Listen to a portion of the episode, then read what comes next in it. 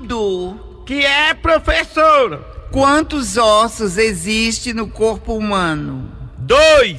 É impossível a pessoa ter só dois ossos. Ah, professora, eu entendi foi ovos.